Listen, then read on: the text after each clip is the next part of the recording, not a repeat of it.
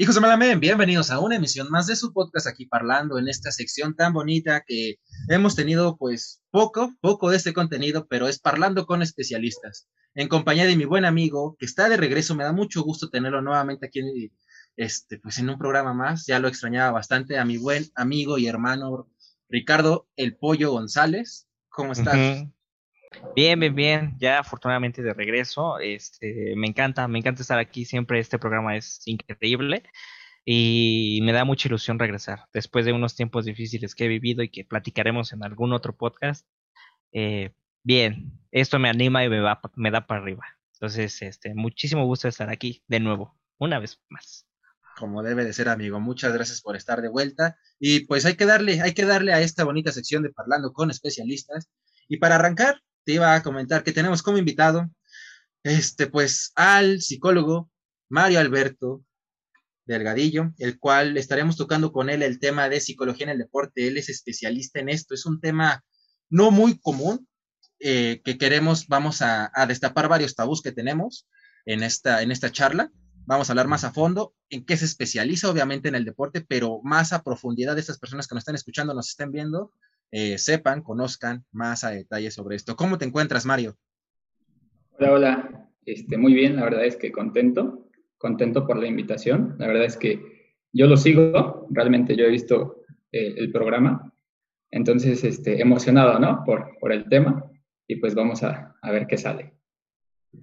Excelente, amigo. Pues muchas gracias por aceptar la invitación y, hay que arrancar con esto. Creo que la, lo primordial es conocer qué es la psicología en el deporte. Platícanos a grandes rasgos qué es la psicología del deporte. Claro que sí. Mira, te voy a contar, pero al revés. ¿Qué no es la psicología del deporte? ¿Y por qué te voy a contar esto? Ah, Porque creo que existe un tabú eh, respecto al psicólogo del deporte. Cuando un atleta, un entrenador se entera de que puede trabajar con un psicólogo del deporte, piensa que nuestro rol es el de motivar, el de dar eh, esta charla motivadora y con eso el atleta pues va a poder este, eh, competir a su máximo rendimiento. Y la realidad es que esa no es nuestra tarea principal. Es decir, eh, nosotros trabajamos con una base de pues elementos que, que obviamente tienen un proceso para poder, primero que nada, hacer una evaluación. Pero nuestra evaluación no solo es este, eh, como observadores, ¿no? Que obviamente nosotros tenemos esta especialidad. Sin embargo, también utilizamos, por ejemplo, eh, pruebas que están estandarizadas en este tipo de población. Eso quiere decir que no cualquier eh, persona puede utilizar estas pruebas y que obviamente nos, nos arrojan o nos generan este, perfiles que están enfocados en variables que están relacionadas con el rendimiento deportivo, ¿no?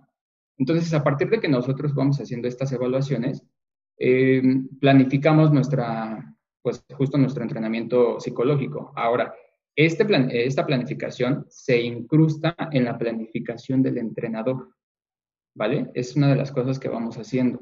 Entonces, obviamente nosotros debemos de saber muchas de las cosas, eh, digamos, no ser expertos como tal en un macrociclo deportivo, sin embargo, sí entender de qué nos está hablando el entrenador, ¿no? En qué etapa eh, del macrociclo se encuentra un atleta. Porque no, o sea, en el deporte no siempre es, este, como, siempre tienen que tener como muchas cargas físicas, sino que también hay, hay ocasiones en las que se va desarrollando un, ¿cómo llamarlo? una forma deportiva y en ese sentido nosotros vamos eh, implementando estrategias para ir desarrollando habilidades para el deportista con el objetivo de maximizar su rendimiento. Entonces, en general, eso es lo que hacemos eh, para trabajar con los atletas. Es, decir, eh, no, yo mortal, ¿no? A pesar de que estoy psicólogo, este, no, no ni idea, ¿no? Así de qué es la psicología del deporte, pero por lo que te entendí, no vamos a motivar, no somos, o no eres coach, ¿no? Vamos, chicos, tú puedes, sí se puedes, ¿no? O sea, es más de, hacemos una evaluación de lo que necesita el deportista eh, para, para cuestiones psicológicas. Ahorita nos explicas cuáles son las variables. claro. Y eh, hacer un macrociclo, que tampoco ahorita nos, explicas qué es un macrociclo. claro, y, Este, y, y, así influir en, no sé, a lo mejor el resultado del juego, del partido, de su, de su condición como tal emocional. Y me encantó la palabra que utilizaste, que es la entrenamiento psicológico. Entonces, eh, ¿nos puedes explicar un poquito más de qué variables son y qué es un macrociclo deportivo? Claro que sí, claro, claro. Eh, bueno, como tal, el macrociclo deportivo es la planificación que se da eh, respecto a una competencia. Por ejemplo, ¿no? yo soy deportista de atletismo, 100 metros, y entonces estoy planificando con, mi entrenador llegar a Juegos Olímpicos. ¿no? A Tokio. Y entonces este macrociclo es la planificación que tengo desde el día 1 hasta el día que voy a competir. ¿Vale? Y ya ese macrociclo se va estructurando en mesociclos, mis microciclos, etc, etc. Pero bueno, esos ya son términos que, este, pues muy específicos, pero enfocados más a la metodología del entrenamiento. O que se puede decir que es el, ese periodo de preparación entre cada competencia. Sí, exactamente hay una etapa en la que desarrollas la forma física, otra en la que desarrollas como la parte técnica específica y otra como tal que es la competitiva. Y hay una final que es una eh, etapa que es como de transición. Es decir, una vez que llegaste a tu tope máximo de rendimiento, tienes que bajar. No te puedes quedar siempre en, ese tope máximo porque entonces ahí tienes problemas eh, pues más, más que pueden llegar a ser importantes, ¿no? Entonces tienes que haber como, tiene que haber como un, una baja de forma deportiva, un declive. Un, declive, ok. Entonces, se puede decir que no es bueno que un atleta sea, que siempre dé el 100% o que dé un 110% porque puede afectar. Bueno, si quiere tener de esa forma, o... No, no, no. A lo que voy es que en el entrenamiento, en el macro, se busca llegar a una forma deportiva como en un tope máximo. Entonces el proceso es así, llegas a la forma deportiva, que generalmente es en, eh, se busca que sea el día de tu competencia o la semana de tu competencia, y después tienes que hacer este declive, ¿vale? Como para que descanse el cuerpo y vuelvas a seguir tu entrenamiento. Pero ¿qué pasa si, perdón, perdón, qué pasa si me mantengo ahí? Porque precisamente, justamente eso iba, yo creo que es lo que vas a decir, ¿no? O sea, yo, ahorita que se acercan las Olimpiadas, eh, pues yo esperaría que estén al máximo, al tope, al tope, ¿no? O sea, pero el hecho de que me digas esto de se tiene que, no se puede mantener, sino tiene que haber un declive, entonces eh, para mí es como, pues, ¿para qué entreno tanto, no? Pues me quedo aquí, me espero un tantito y luego subo otra vez. Pero bueno, digo, esa es mi idea, ¿no? Este, pero ¿por qué no se puede mantener en el, en el tope, en el máximo? Mira, como tal, estos ya son como aspectos más metodológicos de un entrenador, ¿no? Entonces, yo no te puedo explicar como a 100% ese tema, pero el detalle eh, pues que te puedo decir es que eh, como externos, nosotros siempre pensamos que el atleta está a tope, a tope, a tope, a tope, ¿no? Y entonces eh, eso sería contraproducente para el atleta porque no siempre puede estar en su forma física, ¿eh? Forma física máxima, ¿vale? Entonces, a lo que mencionaba Rafa del tema de dar el 110%, eso es más como la, esta voluntad de dar siempre mi máximo esfuerzo, ¿no? En los entrenamientos, que eso me implicaría mejorar, por ejemplo, mi, capacidad de resistencia, mi capacidad técnica para tal vez, en el caso del atletismo, este, hacer mi zancada mucho más larga, o por ejemplo, en el caso del fútbol, tener una definición correcta, respecto a un tiro libre, por ejemplo, ¿no? Entonces, dependiendo de, es, eh, dependiendo del deporte, sería como la cuestión que, podríamos ir eh, especificando justo, ¿no? En, los objetivos que se van planteando. Y esa es una de las cosas que nosotros como psicólogos del deporte eh, promovemos o ayudamos a los atletas. Y esto es algo muy curioso, porque porque generalmente en esta parte de los objetivos, todos, todos los atletas, desde deporte base hasta alto rendimiento, eh, llegan a tener como un poco de incertidumbre al no saber establecer sus objetivos. Y eso sería raro, ¿no? Porque te imaginas a un atleta de alto rendimiento que no sepa establecer objetivos. Pues, sería raro, yo, yo, yo de entrada no pensaría que tienen objetivos. Yo digo, soy neófilo, ¿no? O sea, no pensaría que tienen objetivos. O sea, tal vez sí el objetivo de llegar a, a estar el mejor, por ejemplo. Pero ¿qué significa ser el mejor? Eso este, pues eh, disciplina, este, este, es disciplina pero, también. Pero muchos tienen disciplina y consistencia, ¿no? es, a lo que voy. Justamente ahorita que acabas de decir eso.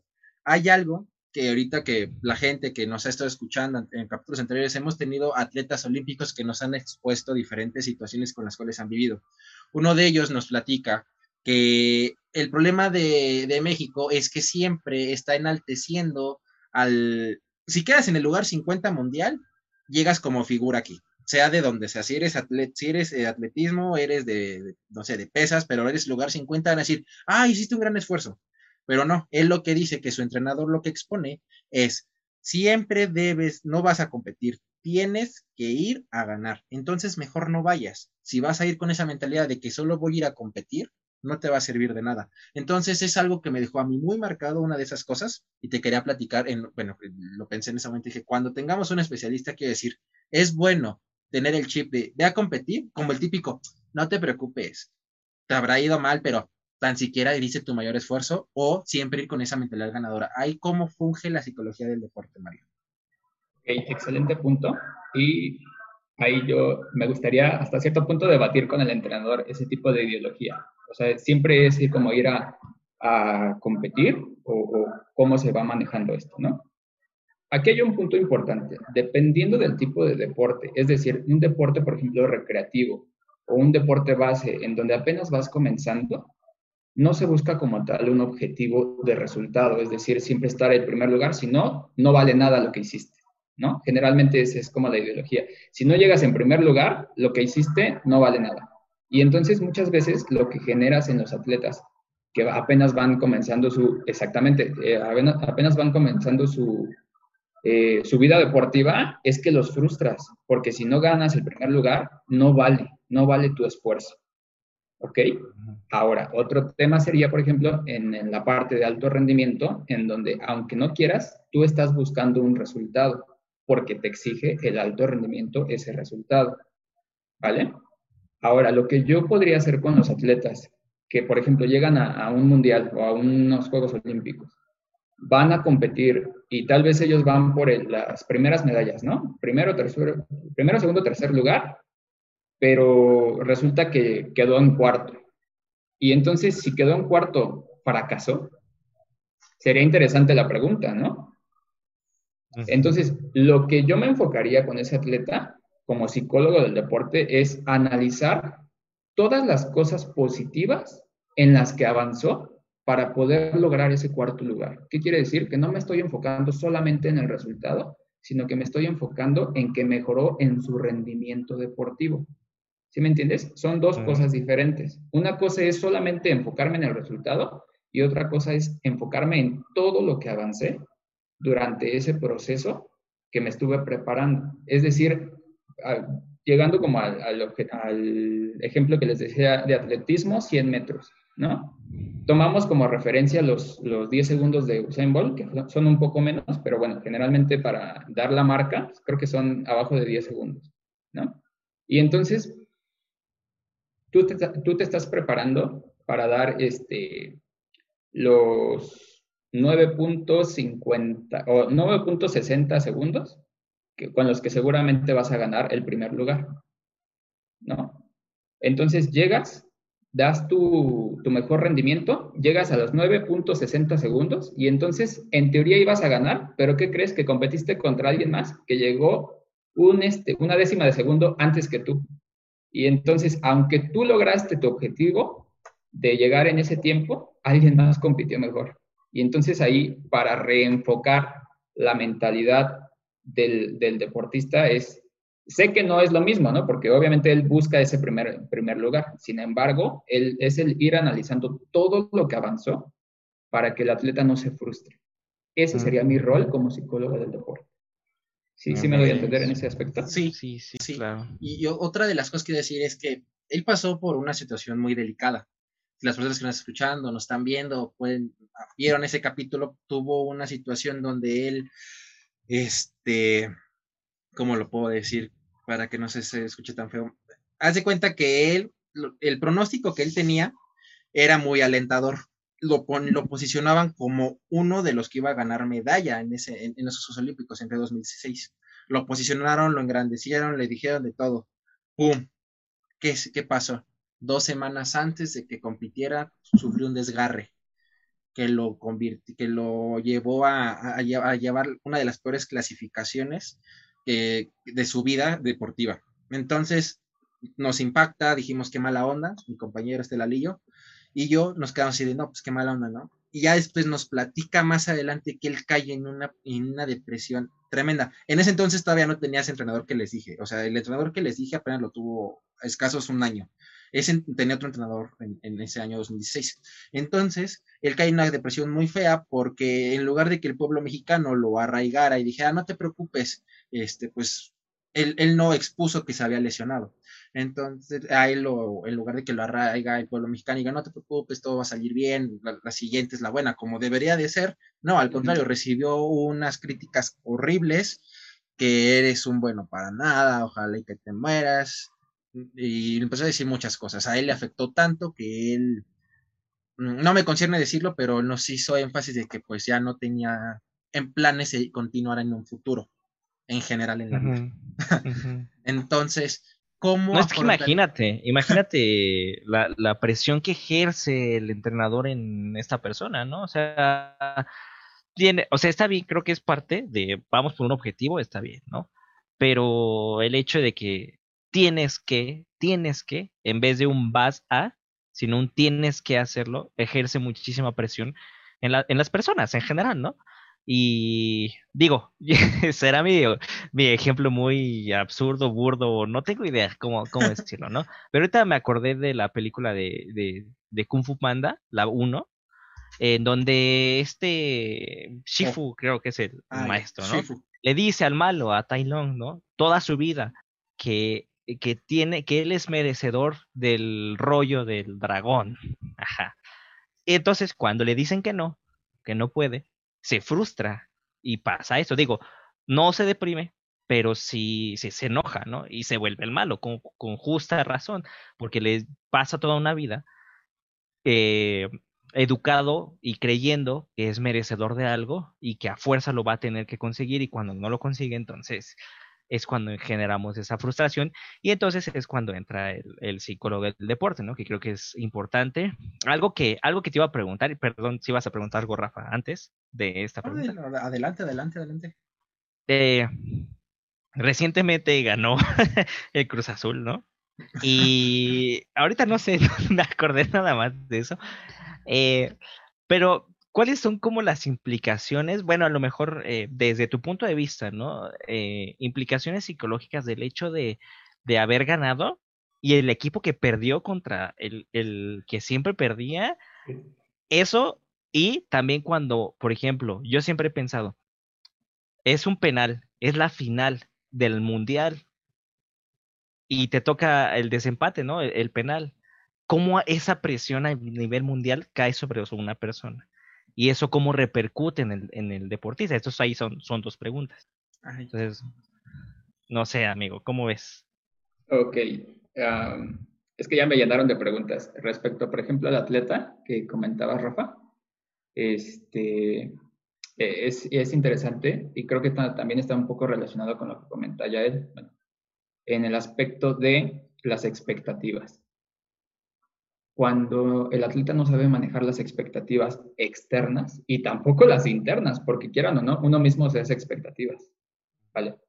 Entonces, cuando no sabemos manejar esas expectativas, lo que pasa es que si no cumplimos con lo que queremos lograr, pues igual nos frustramos, ¿no? Y entonces esto nos genera estrés. Estas expectativas nos generan estrés. No tenemos estrategias para regularlo y entonces nos sobrepasa, ¿vale? Entonces, ahí, por ejemplo, eh, como psicólogo yo hubiera tratado de apoyar en el aspecto de ir gestionando esas expectativas, tanto externas como internas del atleta, ¿vale? Enfocándome siempre en que él se estaba preparando para dar su, su máximo rendimiento. No para decir tienes que ganar, sino para decir qué estás haciendo para lograr tu máximo rendimiento. Esto, esto, esto, esto y esto. Y entonces te enfocas en las cosas asertivas que estás haciendo, en las que te estás preparando, en la parte física, técnica, táctica, en la parte mental. ¿Me entiendes? Entonces, ahí redirijo la atención del atleta en lo que sí está haciendo. Esa sería una estrategia que yo podría utilizar con ese atleta. Ahora, una vez que ya pasó como todo lo que comentas, Rafa, de este atleta, eh, obviamente se vuelve complicado el manejar este tipo de situaciones porque obviamente los resultados no son los, los, deseados. Y entonces llegas y en lugar de, tener como ese apoyo, ese apapacho, vamos a llamarlo así, se te tira pues hasta cierto punto mucho hate, ¿no? Entonces, también, quieras o no, hasta en ese aspecto del el manejo de las redes sociales, será importante que, el atleta de alto rendimiento o cualquier atleta aprenda a hacerlo, porque si no lo sabe hacer, se expone a muchos comentarios de todo tipo, tanto positivos como negativos. Y si no sabe cómo, cómo controlar o cómo gestionar ese tipo de, de pues obviamente de, de, de, mensajes, pues obviamente le afecta. Entonces son temas que pues por ahí yo, yo podría como como trabajar, ¿no? En ese aspecto. Ahora bien, cuando ya viene el tema de, que pues le genera esta parte de la depresión, es tratar de, primero que nada, buscar este, esta salud mental, ¿no? Este bienestar del atleta. Entonces sería como mucho el ir reestructurando y reenfocando, eh, pues, lo que está pensando, porque te puedo asegurar que hoy no se siente capaz de todo lo que se sentía capaz la autoconfianza disminuyó a un nivel muy, muy importante que, llegó a afectar tal cual esa decisión de decir, y esa motivación, ¿no? De decir, es que hoy me levanto súper temprano porque me encanta mi deporte. Entonces ahí hay como una, eh, el poder apoyarlo, pues obviamente será, será importante porque antes de ser atleta de alto rendimiento es persona. Entonces como mm. psicólogo puedo trabajar con él en esta parte de la salud mental, ¿no? Sí, y eso, eso que, pues que el pueblo mexicano exige, ¿no? Por ejemplo, digo, yo, yo me voy mucho al fútbol porque es muy popular, ¿no? O sea, es lo que más se, se conoce. Y pues que es para eso te pagan y no puedes ganar y quién sabe qué, ¿no? Y entonces, efectivamente, lo ves como atleta y pues sí, sí, sí son atletas. Pero, este, pero como dices, son personas, ¿no? Entonces, ¿Qué sienten? ¿Qué sentirán ah, con esa presión de, pues es que es lo único que haces, ¿no? Y te pagan y aún así no ganas, ¿no? Entonces, ahorita que dijiste eso, pues se me vino a la cabeza esa parte. Y, y, en el aspecto de Cruz Azul, creo que ahorita me estaría este, eh, aprovechando de que ganaron, ¿no? Porque ahorita todo es fácil. Pero en ese momento en el que eh, Cruz Azul estaba inmerso en una, en una presión social, porque esto es social, mexicana, en donde ya todos, todos le tiraban como de, eh, esta es la buena, ¿no? Todos los torneos era, la buena, pues nunca era la buena, porque entonces eh, la presión externa estaba eh, tal cual impactando totalmente en el equipo. Entonces, no sé si llegaron a ver los, las entrevistas posteriores que ganaron la, final, eh, los, jugadores del equipo hablaban de que habían hecho una familia. ¿Qué implica esto? Que el generar un vínculo entre mis compañeros, una cohesión de equipo, hace que el grupo sea fuerte y que a pesar de que haya mucho eh, ruido externo, y este ruido externo me refiero a como de la cruza, solearon, porque en general ese hasta el término era, ¿no? Sí. Entonces, al poder generar ese vínculo, ese, eh, esa integración en todo el equipo, lo que haces es que generas un grupo fuerte, un grupo cohesionado. Y entonces, difícilmente van a entrar ese tipo de mensajes en ese grupo. Y entonces la mentalidad que les, que les manda el entrenador es la de ir ganando, la de meterle, este, pues ganas, porque si no, eh, pues obviamente los resultados no son los que, los que se esperan, ¿no? Entonces, eh, creo que es un tema muy, muy complejo, pero bueno, yo me enfocaría un poco al respecto a la cohesión que se generó en el grupo. Y ese fue un papel, o sea, muy importante que, que se generó sobre todo en este grupo. ¿Y del Santos que perdió? Sí, eh, y, por ejemplo el meme este, ¿no? Que empezó antes de, de, de la final, como de, y, y si nos meten un gol, y el otro era de, y si somos los primeros en, perder este, contra Cruz Azul una final, ese, por ejemplo, ese tipo de pensamientos son pensamientos eh, pues que son hasta cierto punto catastrofistas, o sea, o que te van a llevar a, pensamientos catastrofistas, pero también son pensamientos que son ansiosos. Te estás predisponiendo a alguna situación que no sabes qué va a pasar, ¿vale? Pero entonces esa ansiedad obviamente te afecta en tu rendimiento. Entonces, el psicólogo del deporte le enseña al atleta a gestionar esas emociones, ¿vale? Entonces, por ejemplo, en esta parte de la gestión de las emociones, y siguiendo con, el, con la pregunta que me dabas hace ratito ya él, el tema de la presión, un penal, último minuto, final del mundo, ¿qué haces como, como futbolista? ¿No? Por ejemplo, ¿han visto a Cristiano Ronaldo eh, tirar un tiro libre? Sí. Hay algo muy característico que él hace. Sí. Todo el show que hace, ¿no? No, pero previo, todo el show que hace, como, cómo se para, no sé qué, pero previo a eso, previo a hacer el tiro, hace una respiración. Ajá. Esa respiración es una respiración que hace eh, que fisiológicamente baje los niveles de la frecuencia cardíaca, porque el, el, jugador no entrenado tiene el corazón a mil por hora, ¿vale? La frecuencia respiratoria también le está fallando, está hiperventilando, respirando mucho.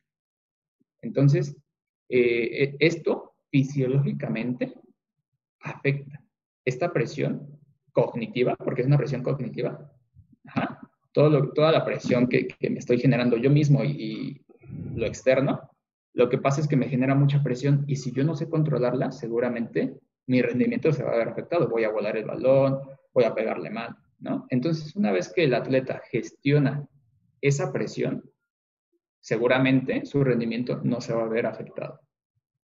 Ah, qué difícil.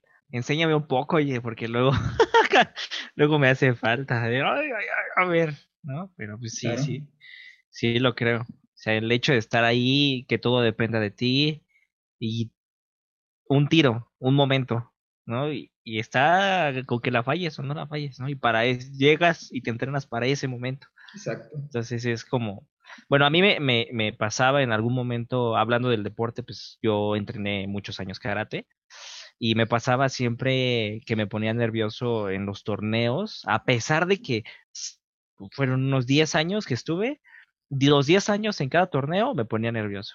Y no trataba de controlar eso, dije, es que no, no, ¿por qué me pongo nervioso si ya sé lo que sigue? ¿Qué pasa? ¿No? Pero era inevitable.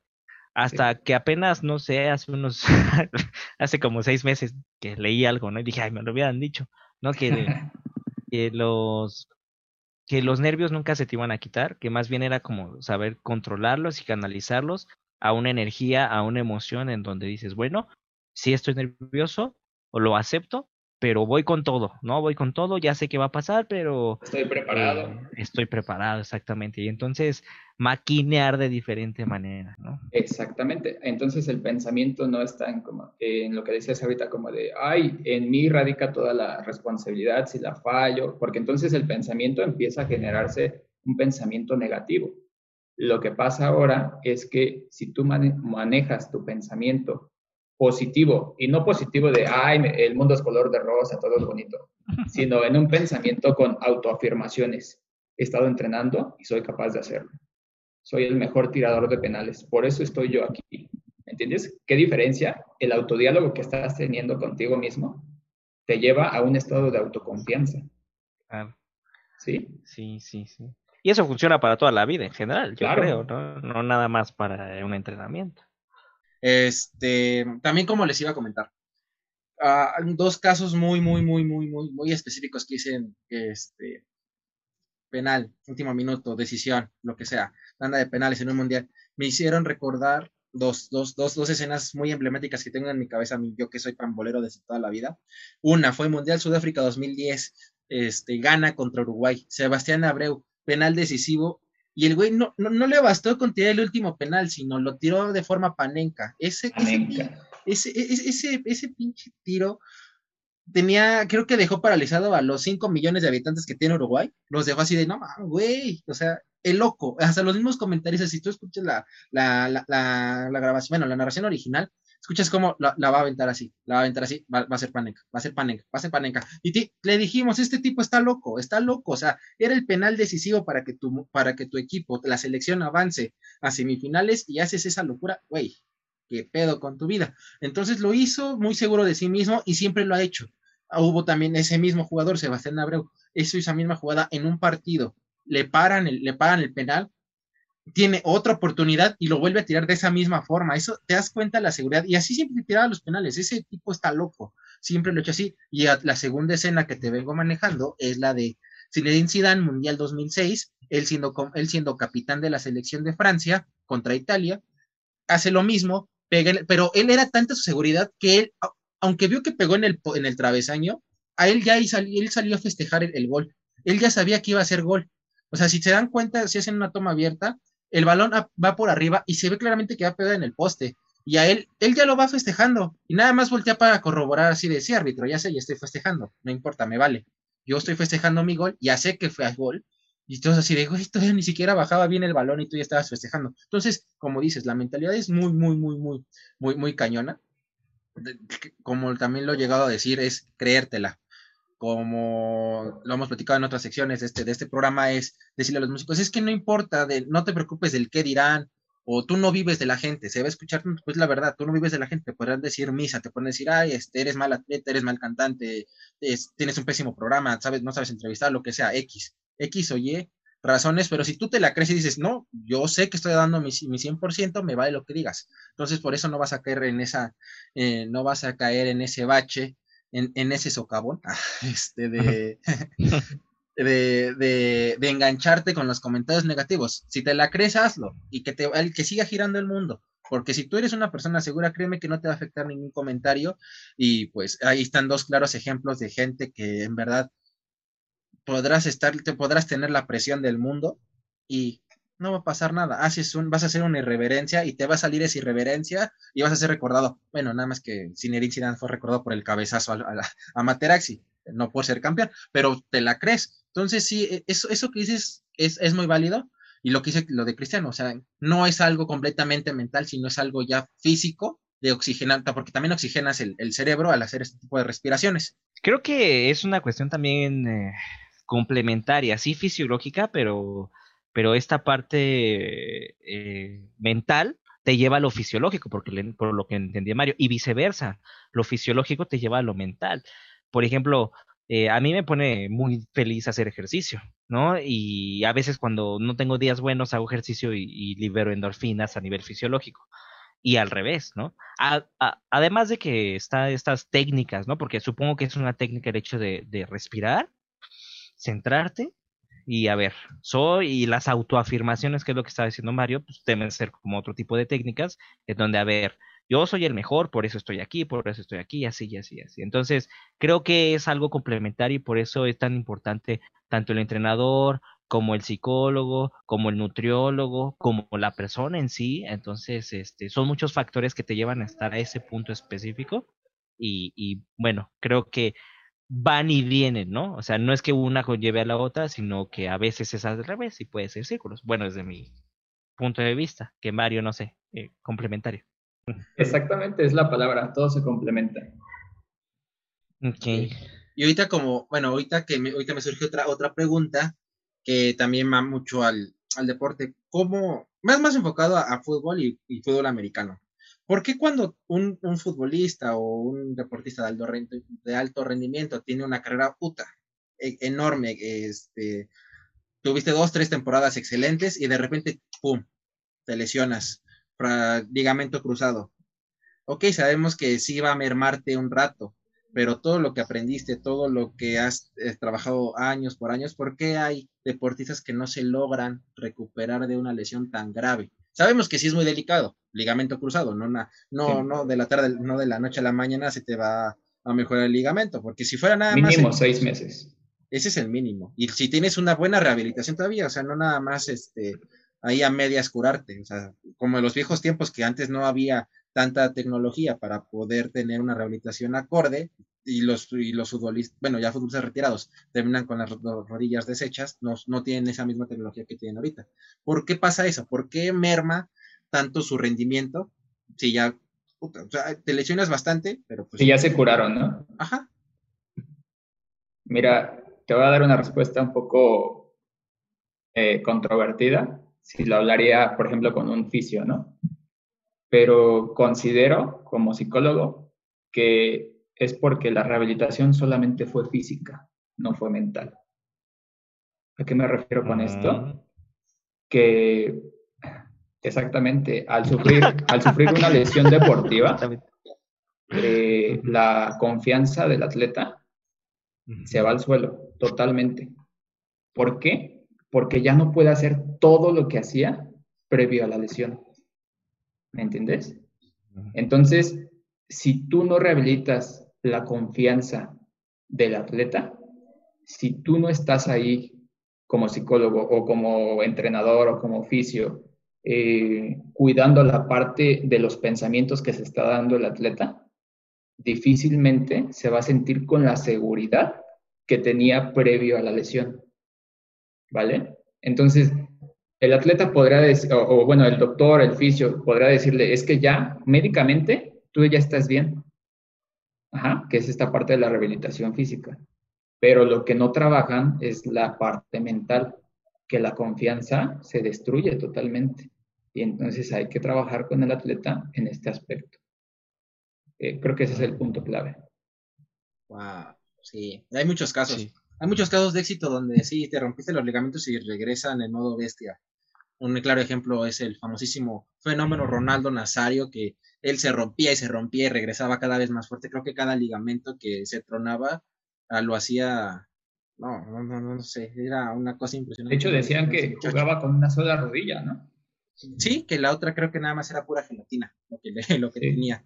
Entonces, y hay otros casos de personas que se han quedado bastante o es tanta su, su mentalidad ganadora. Un claro ejemplo, Cristiano en la Eurocopa del 2016, como no se rompe, se esguinza la rodilla, pero en lugar de irse triste, sí lloró, obviamente sí lloró unos cuantos minutos en, en la cancha, se va al vestidor y en lugar de que digan, no, pues ahí se va a quedar, o se va a quedar sentado en la barra, y se va a quedar sentado en la banca, no, regresó. ahora, Ajá, ahora regresa en modo bestia, pero para dirigirlos.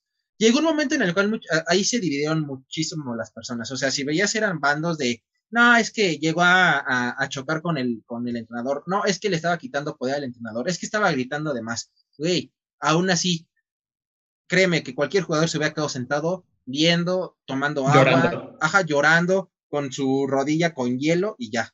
No, este güey todavía cojeando, corriendo, gritando, y le decía, ¿tú qué haces? Y había ocasiones, uno hubo dos o tres jugadores que sí le hicieron bastante, le hicieron más caso a Cristiano que a su mismo entrenador, porque hubo una, algo, relevante que Cristiano manda a uno de sus volantes, lo manda a la otra, a la otra banda, y el entrenador lo regresa, y Cristiano, no, quédate por allá, y total, le terminó haciendo caso, a, Cristiano que al entrenador. Entonces hubo mucha disputa. Tú leías los comentarios de cada una de esas publicaciones y veías, no, es que pues, porque eres así, pero güey, te está demostrando la mentalidad del liderazgo, la, cómo, es él como persona.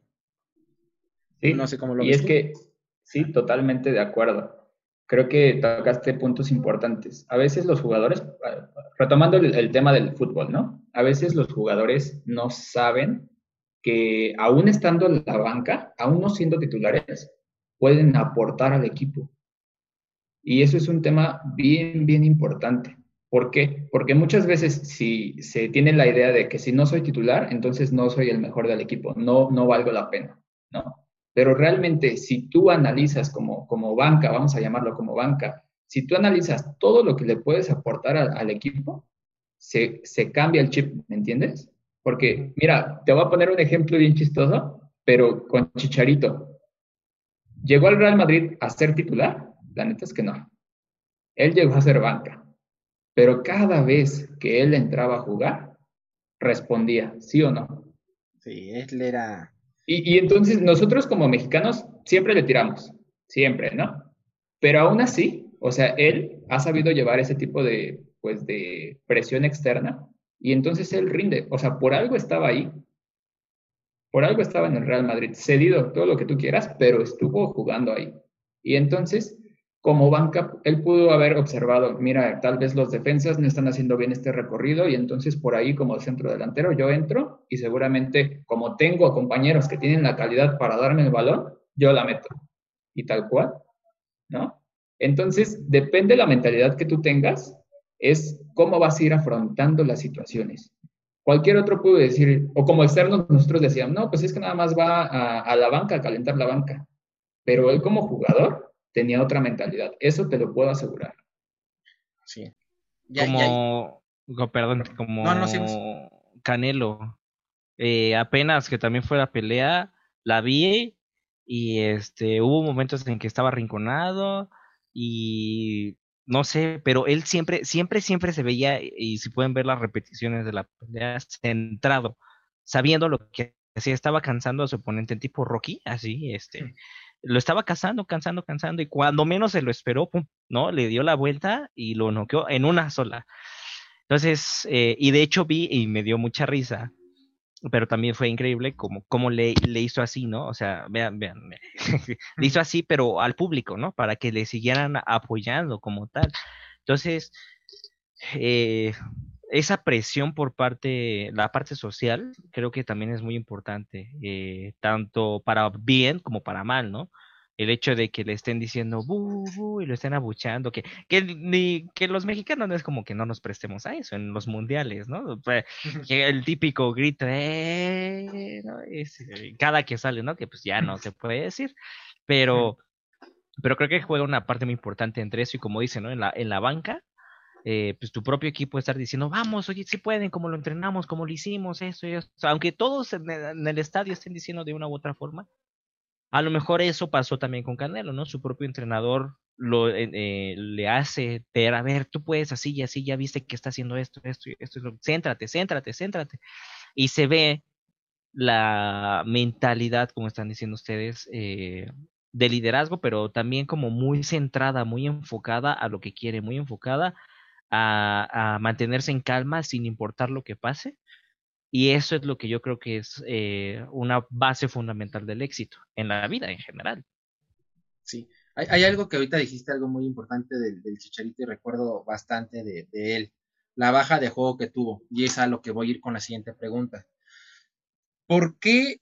Si, creo que es algo normal, ¿no? Que todo, no nada más es deportistas, pero lo quiero poner en la mesa. ¿Por qué cuando tienes un problema, ya sea familiar, obviamente te vas a nublar muy cabrón, te vas a nublar horrible, no vas a saber cómo interactuar, cómo vas a seguir adelante en tu trabajo que estás realizando. ¿Qué pasó con el Chicharito? En el Bayer Leverkusen iba excelente, metía goles, metía goles, metía goles y de repente un año completo, medio año, ocho meses a la baja.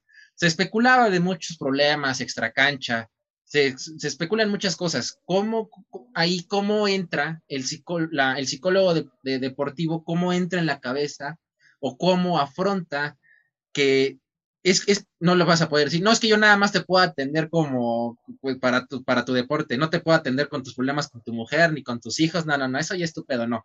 ¿Tú cómo haces ese enlace, Mario, entre problemas personales con deportivos? Sí.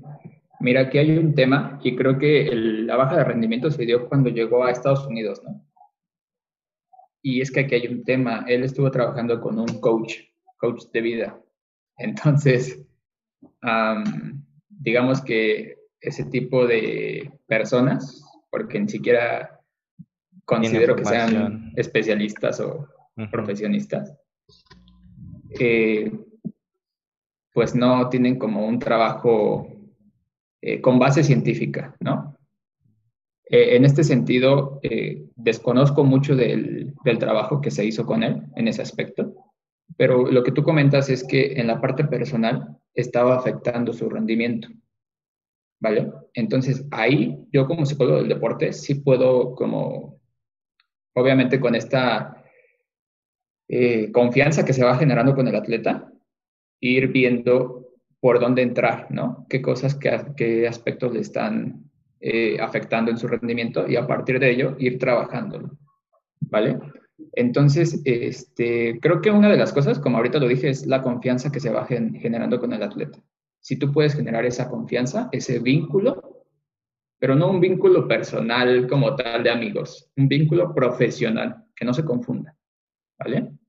Este, a partir de ahí es en donde tú puedes ir dando estrategias que tú ya le enseñaste que, que va a aplicar al deporte para que esas mismas estrategias las traspole a su vida diaria.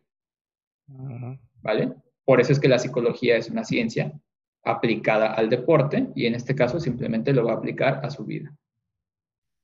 Claro, claro, sí. Lamentablemente, si no, si hay personas que se... Porque para mí eso sí son más motivadores, pero sin base. Y si no tienes base, no sabes qué estás haciendo y no sabes la repercusión de tus palabras en la vida de la otra persona. Entonces, eh, pues sí, creo que es... ¿Cómo? Son charlatanes, amigo.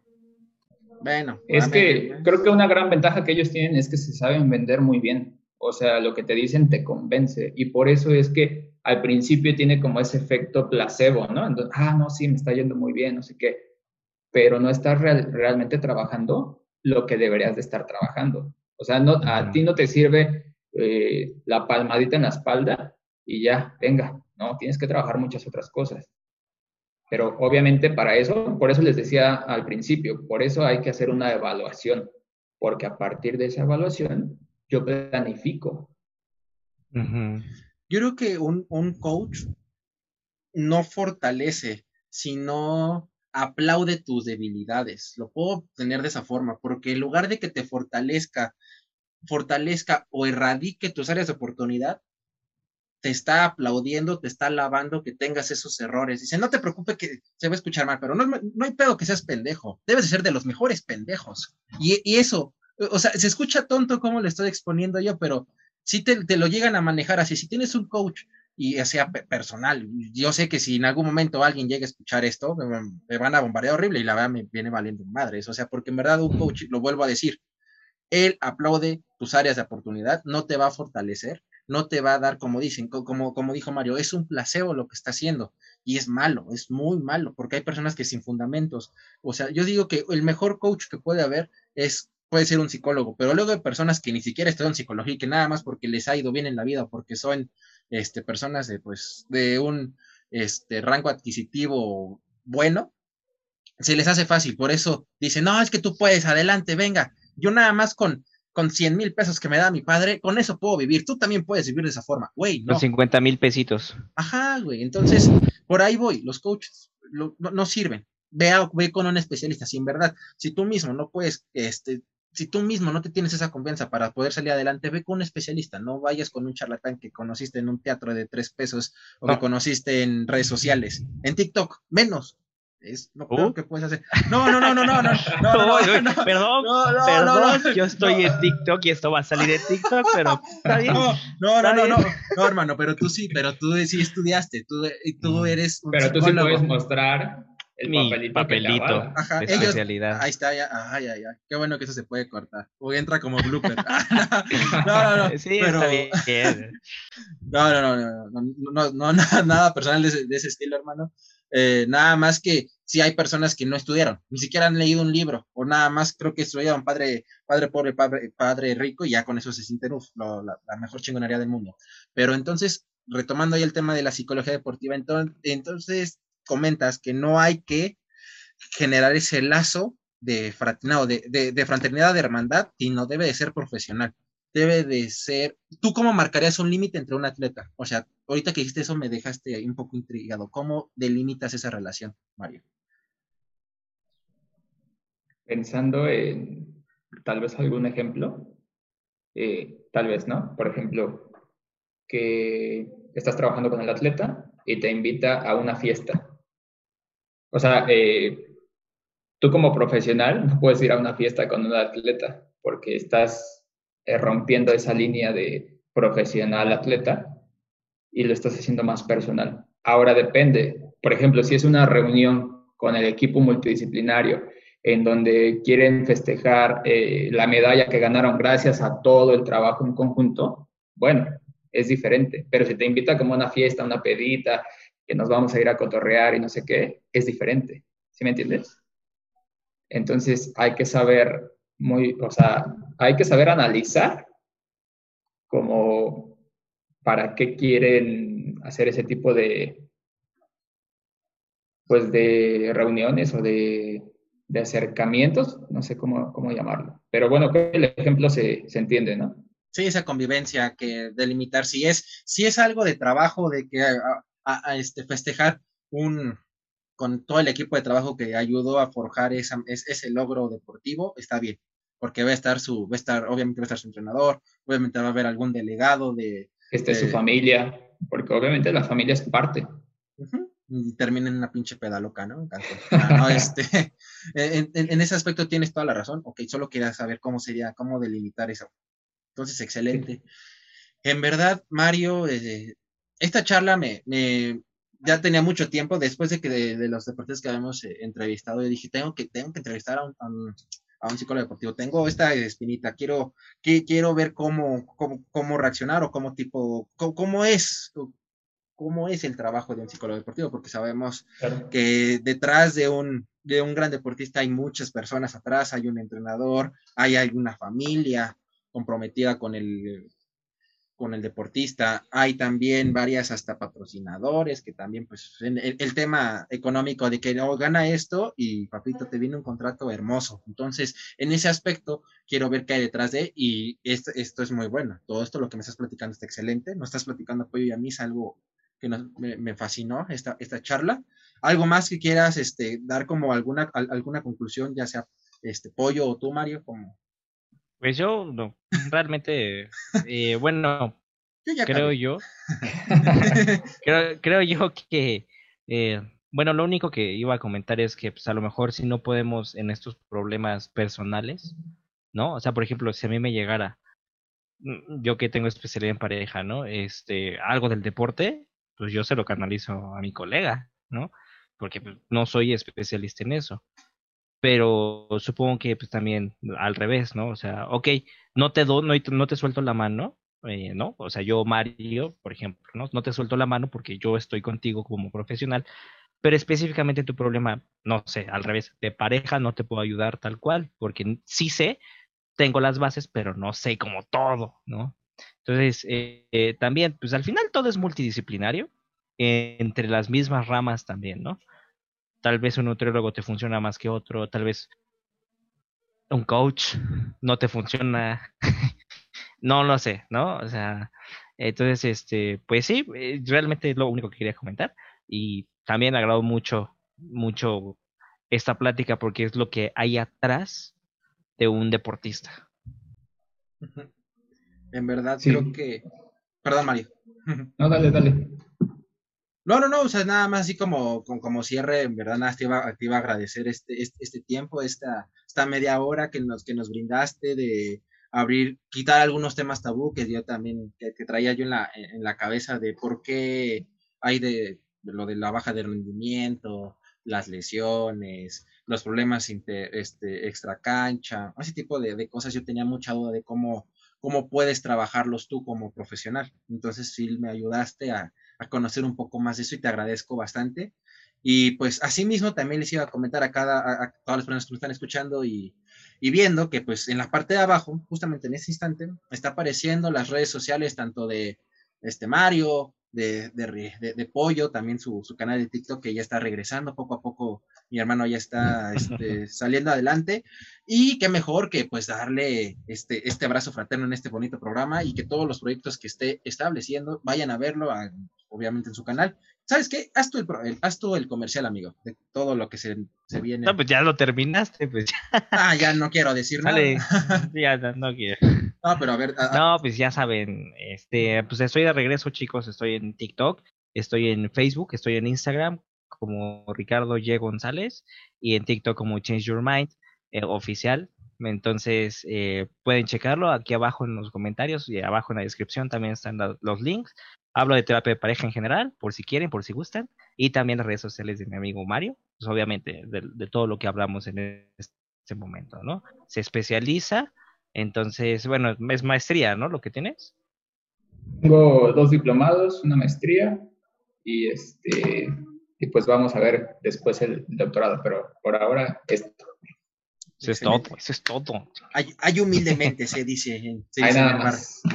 no, excelente. Para que vean, nuestro querido público, comunidad parlante, que en verdad esto es parlando con especialistas. No, no, no es así de, ah, oye, tú sabes de esto, vente. No, no, no. Sí traemos verdaderos especialistas sobre la, sobre la rama. Entonces, chicos, si pues nos tienen alguna duda, en los comentarios pueden colocarlo. Eh, ya saben, también en Si conocen a alguien que quiera entrar al programa también, especialista, evidentemente. Sí, va a decir, ah, no más, yo conozco un, un, tapicero chingón, yo conozco un zapatero, uh, él es especialista. No se niega, porque también es bueno, también, o sea, también conoce. Sí, son temas random. Y pues platícale nada más, Mario, cuáles son tus redes sociales para que esa gente te contacte, algún deportista que esté en crecimiento, que está arrancando. Sí, bueno, eh, realmente solo tengo Facebook.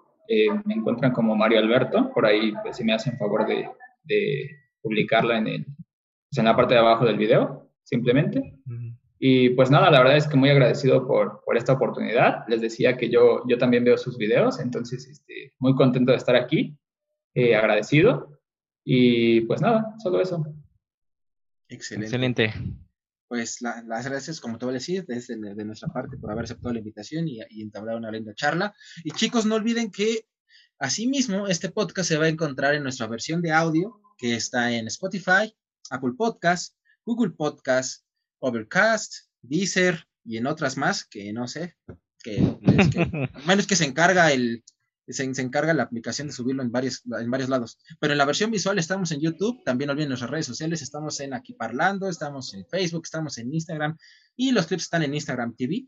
Si ustedes, si se quiere evitar todo este desmadrito del comercial que les acabo de hacer, vayan a Google. En nada colocan hashtag, somos aquí parlando o aquí parlando Google. Somos lo único que salimos. Esto es, es lo que me encanta de este bonito nombre. Es lo único que sale si colocas esas palabras. Hashtag somos aquí parlando o aquí parlando. Entonces, pues chicos, no me queda más que agradecer a ambos. Hermano, me da gusto que otra vez estés de regreso aquí conmigo. Y Mario, Mario, en verdad, este, gracias por esta linda charla. Y como siempre lo digo, esto no es un adiós, es un hasta luego. Gracias por haberse quedado hasta el final de esta linda charla. Si nos escucharon o nos vieron, muchas gracias a esa comunidad parlante. No olviden darle like, compartir y suscribirse. Y compártenselo a quien más confianza le tengan, a algún deportista que esté en crecimiento, a alguna persona que, ah, bueno, que no, bueno, pues, a una persona que... Quien lo necesite o quien quiera verlo. Todos, todos. Problema. Y ya, ya, ya, ya vimos que ahí también está, ya, sacamos el comercial de, de, pollo, que tienen problemas también con la pareja y también es deportista. dos pájaros de un tiro, ya conseguimos dos especialistas. y ahí se van rolando. Dos por uno, le vamos a poner dos por uno. Sí. Claro ahí está, entonces ahí se van rolando, ya sea martes y jueves uno, lunes y miércoles otro, ahí se van rolando, ya, ya después obviamente no van a platicar los posts de cada uno, pero pues, adelante chicos, ya está el Después va a ser la, pareja que, ganó los Juegos Olímpicos.